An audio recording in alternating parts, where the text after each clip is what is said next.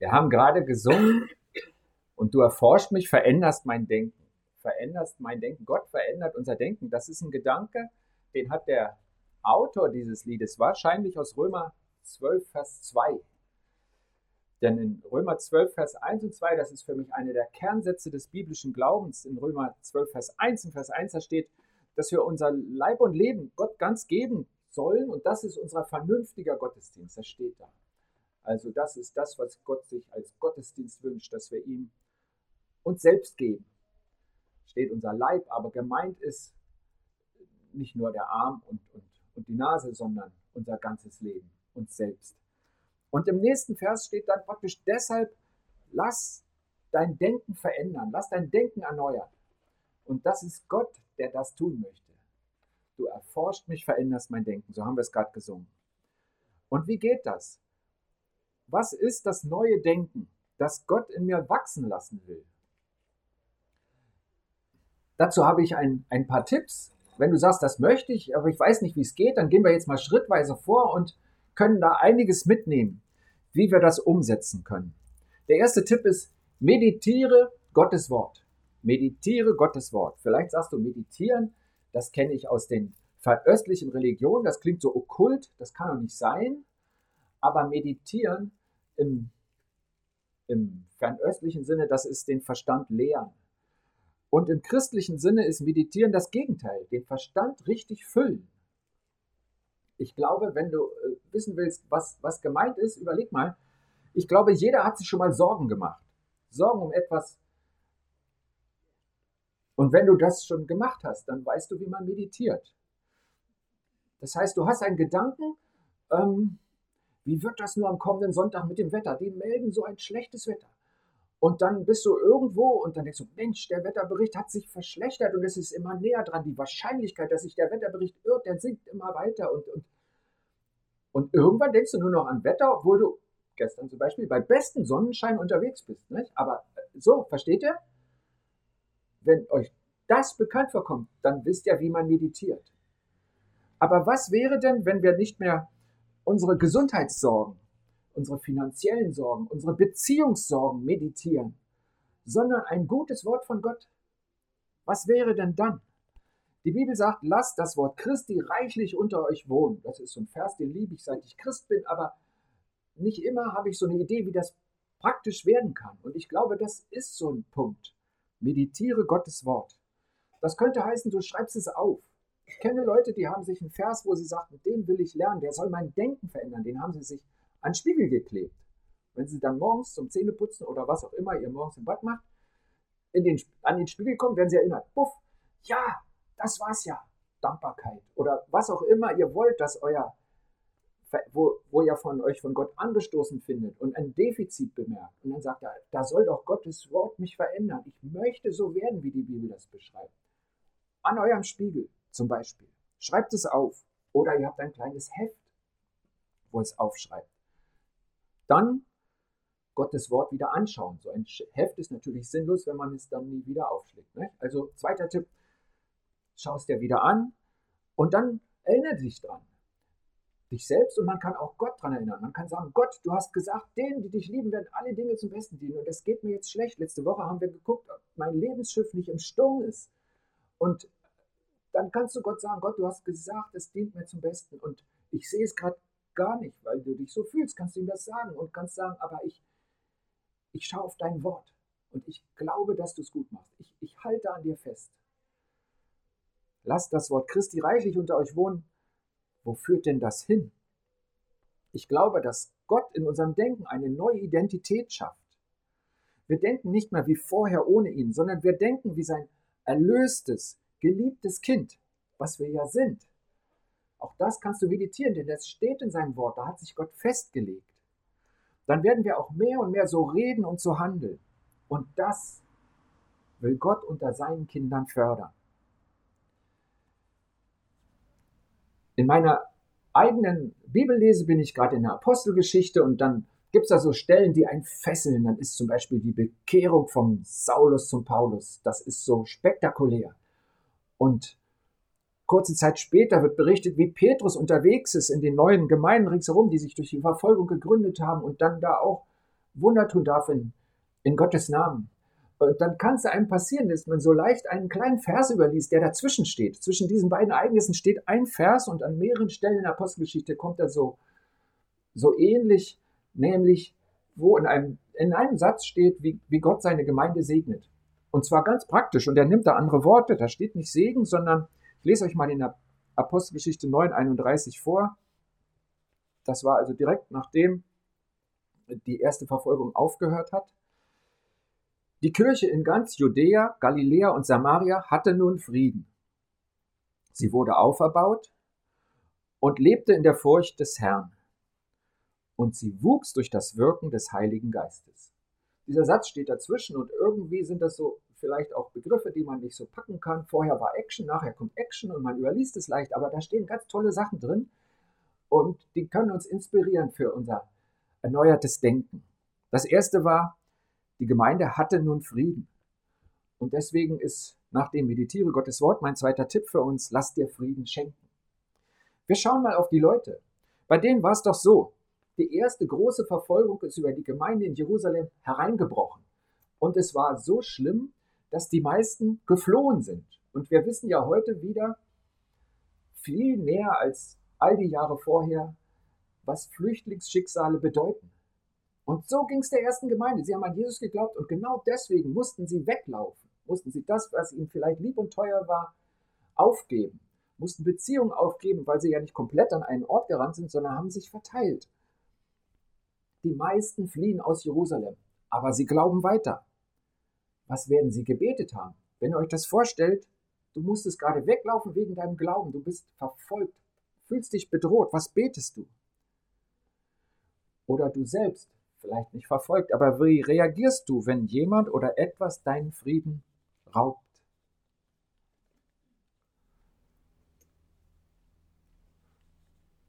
Wen bittest du um Hilfe? Wenn wir auf die Gemeinde damals gucken und das Ereignis, wo dieser Satz steht, dass die Gemeinde nun Frieden hatte, dann sehen wir ganz plötzlich durch eine wunderbare Gottesbegegnung, durch Gottes Eingreifen, bekehrt sich der Kopf der Verfolgung, dieser Saulus. Der wird zum Paulus. Das ist sein Name vor der Bekehrung und wie er danach genannt wurde. Und ähm, deswegen hört die Verfolgung auf. Das heißt, falls die Gemeinde gebetet hat, bitte stoppe doch die Verfolgung. Hatte Gott diesen Plan dafür. Der Hauptverfolger wird zu einem glühenden Anhänger von Jesus. Und zwar auf einen Schlag. Nicht in zehn Jahren, sondern in zehn Minuten. Gott bekehrt den Verursacher der Verfolgung und die Gemeinde hat wieder Frieden. Traust du es Gott zu, dass er auch deine Umstände zum Frieden wendet?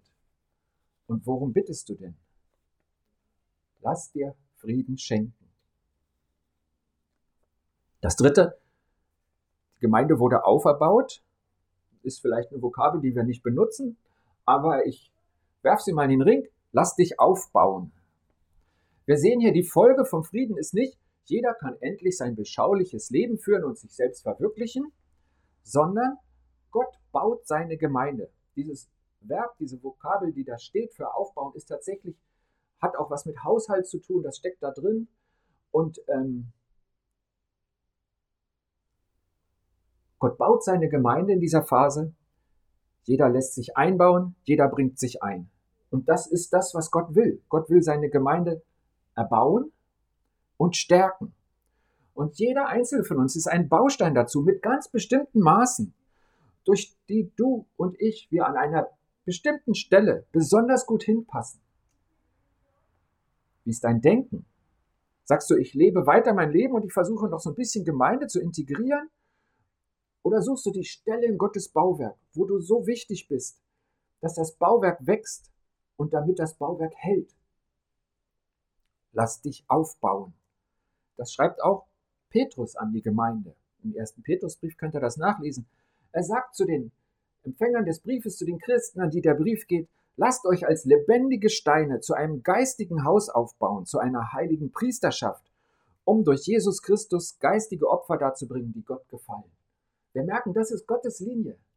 Er möchte uns aufbauen. Und das passiert hier. Die Gemeinde ist gesegnet, weil sie lässt sich Frieden schenken. Da hat sie eigentlich nichts zu gemacht.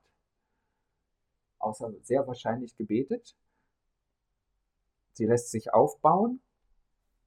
Und jetzt kommt, sie lebte in der Furcht des Herrn. Ähm, ich nenne das mal kein Weg ohne Gott. Wörtlich steht hier gehen, reisen, wandern in Gottes Furcht. Das heißt, die Gemeinde hatte Frieden, indem sie sich aufbauen ließ zu Gottes Familie auf der Erde und indem sie nichts tat, ohne seine Größe und Ehrfurcht im Blick zu behalten. Und das ist jetzt was Aktives. Das ist deine Entscheidung. Wir haben gesagt, den Frieden, den sollen wir uns schenken lassen. Wir sollen unser Denken verändern lassen. Aber hier ist es deine Entscheidung, ob du einen Weg ohne Gott gehst oder nicht. Das ist deine Entscheidung. Denn ob Gott bei dir ist oder nicht, das hat er schon entschieden. Er hat gesagt, ich bin bei euch alle Tage. Er lässt dich nicht allein. Aber du entscheidest durch dein Denken, wie präsent Gott wirklich ist in deinem Leben. Kein Weg ohne Gott. Gehen, reisen, wandern. In dem ehrfurchtsamen Blick auf Gott, der einfach über mir steht, der der Spender meines neuen Lebens ist, der mein Leben auf einen völlig neuen Grund stellt, der mein Denken verändern will, den verliere ich nicht aus dem Augen. Und das ist eine Entscheidung, die wir auch immer wieder treffen dürfen, weil uns Gott nicht zwingt. Kein Weg ohne Gott ist schon die vier. Der letzte ist in unserem Text, die Gemeinde wuchs durch das Wirken des Heiligen Geistes. Das ist besonders schwer zu übersetzen, weil ähm, dieses Wort wirken, das ist total schillernd. Das ist total schwer zu übersetzen. Und ich glaube, wenn ihr euch ein, eine Bibelstelle anseht, zum Beispiel in den Abschiedsreden Jesu sagt er, ich lasse euch nicht alleine, sondern ich schicke euch den, und dann guck in deine Bibel, dann steht in deiner vielleicht den Tröster, in deiner steht aber vielleicht den Beistand, in deiner die Hilfe oder sogar den Anwalt. Und alles ist richtig übersetzt, weil das Wort, was da steht, auf Griechisch Parakletos, das ist einfach so vielfältig, dass alle diese Übersetzungen richtig sind. Und es aber eigentlich fast schade ist, dass sich der Übersetzer für eines festlegen muss, weil es so viele Bedeutungen gibt. Und das ist eben genau das, was der Heilige Geist tut. Jesus sagt, ich lasse euch nicht alleine, sondern der Parakletos, der kommt zu euch. Und sein Name ist sein Programm. Und das kann eben bedeuten Hilfe, Trost, Ermahnung, Ermunterung, Beistand, Fürsprecher und ich fürchte, ich habe noch nicht mal alle Bedeutungen. Und all das tut der Heilige Geist zu unserem Besten. Und hier steht ausdrücklich, dass der Heilige Geist genau das in der ersten Gemeinde getan hat, durch das Wirken des Heiligen Geistes, Parakletos. Wörtlich heißt das Wort übrigens herbeirufen, der Herbeigerufene. Also würde man sagen, der Lukas, der die Apostelgeschichte geschrieben hat, hat geschrieben, die Gemeinde vermehrte sich durch die Herbeirufung des Heiligen Geistes. Und in diesem Herbeirufen stecken diese vielen Bedeutungen. Das war am Anfang so ein Wort, dass man einen Anwalt herbeigerufen hat, wenn man in einen Rechtsstreit geraten ist. Das war die Hilfe, der Beistand, der Anwalt. Und dann war da aber auch die Bedeutung drin, ermahnen, aber auch ermuntern und trösten. Und das ist eben typisch Gott, typisch Heiliger Geist. Jesus hat den Heiligen Geist herbeigerufen. Er hat gesagt, ich schicke ihn euch. Und dieser Heilige Geist ist mitten unter uns, mitten in der Gemeinde. Und wir wachsen, wenn dieser Heilige Geist zur Wirkung kommt, wenn er wirkt. Das gilt dem Einzelnen. Wachstum bedeutet in der Erkenntnis Gottes. Je mehr ich erkennen darf von Gott, umso größer ist er mir. Wer Jesus wirklich ist, wer er in meinem Leben ist, wie groß die Liebe des Vaters im Himmel ist, wo überall der Heilige Geist anwesend ist und wirkt in meinem Leben. All das will der Heilige Geist mir zeigen, mir größer machen. Es ist nicht eine Kopfsache, dass ich die Liste aufsagen kann, die der Pastor gerade in der Predigt erzählt hat, sondern es ist eine Sache, die in mein Herz fällt, weil dann wird sie Grundlage für mein erneuertes Denken. Wachsen in der Erkenntnis Gottes, das ist das Ziel des Heiligen Geistes, weil er weiß, dass das macht dich stark. Das macht das neue Leben in dir lebendig. Wir haben gesagt, meditieren über Gottes Wort. Und ich hatte am Dienstag in meiner stillen Zeit, habe ich mit einmal, ich, mir passiert das nicht so oft, dass ich so ein Bild sehe, aber da war eins, da habe ich eine Bibliothek gesehen. Ich, ich liebe Bücher und das war eine schöne Bibliothek. Die, die war so auf zwei Etagen mit so einer Holzgeländer hoch in die erste Etage und da waren viele alte Bücher. Und ich denke immer, an den alten sind die Sachen, die man heute vergessen hat, die aber wichtig sind.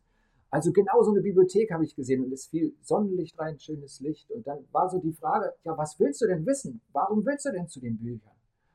Dann habe ich gesagt, oh, ich möchte Details wissen. Zum Beispiel, wie das war, als, als Jesus mit den Jüngern redete oder wie es war in der ersten Gemeinde und so. Ja. Und dann hatte ich das Gefühl, als wenn jemand zu mir sagt, willst du nicht auf das Wesentliche gucken? Ist das nicht wichtiger als das Wissen, dass das Wesentliche in dir zu wirken beginnt? Und wisst ihr, was ich gemacht habe? Ich habe gedacht, das Wesentliche steht doch in dem Basic-Heftchen. Und ihr habt, glaube ich, alle so ein Heftchen auf eurem Platz gefunden. Das ist ein Heft, wo Christen gesagt haben, wir geben euch eine Hilfe, wenn ihr mit jemandem über den Glauben redet.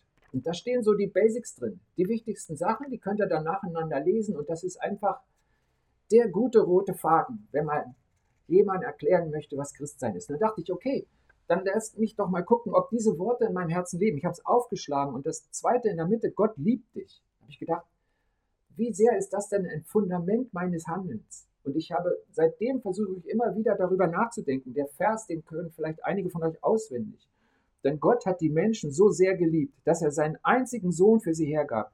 Jeder, der an ihn glaubt, wird nicht zugrunde gehen, sondern das ewige Leben haben. Als ich zwölf Jahre alt war, habe ich äh, Aufnahmen geguckt von der Fußballweltmeisterschaft 1974. Es war nicht ein Endspiel, war irgendein Spiel. Und dann war da ein großes Plakat im Stadion und da drauf stand John 3,16. Johannes 3,16. Ich dachte, was wollen die denn? Ich weiß doch nicht, was da steht. Aber da waren offensichtlich Christen 1974 in einem der deutschen Stadien, denen dieser Vers so wichtig war. Und dann habe ich gedacht, okay, dass Gott liebt, das kann ich dir im Schlaf sagen, aber wie tief vertraue ich denn drauf? Ist mir denn bewusst, dass er für mich gestorben ist?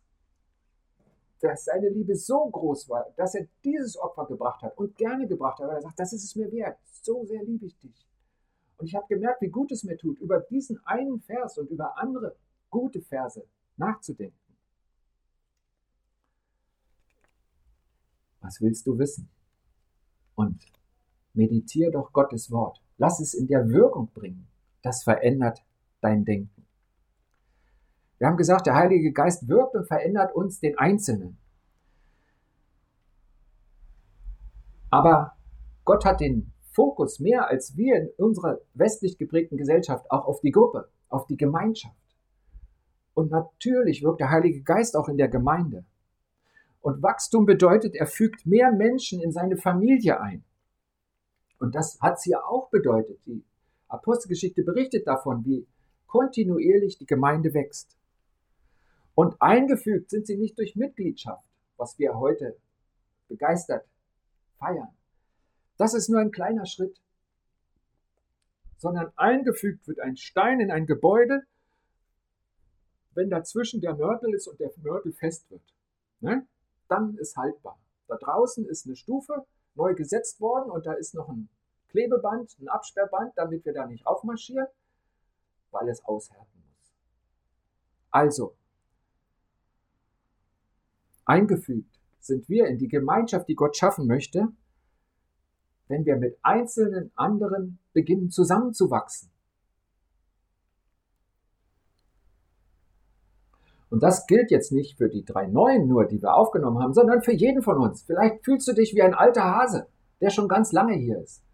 Aber die Frage ist doch, bist du verbunden, zusammengewachsen, ein Teil, familiär, vertraut mit Einzelnen, die deine nächsten Steine sind, sodass auch du dazu beiträgst, dass der Bau hält und wächst.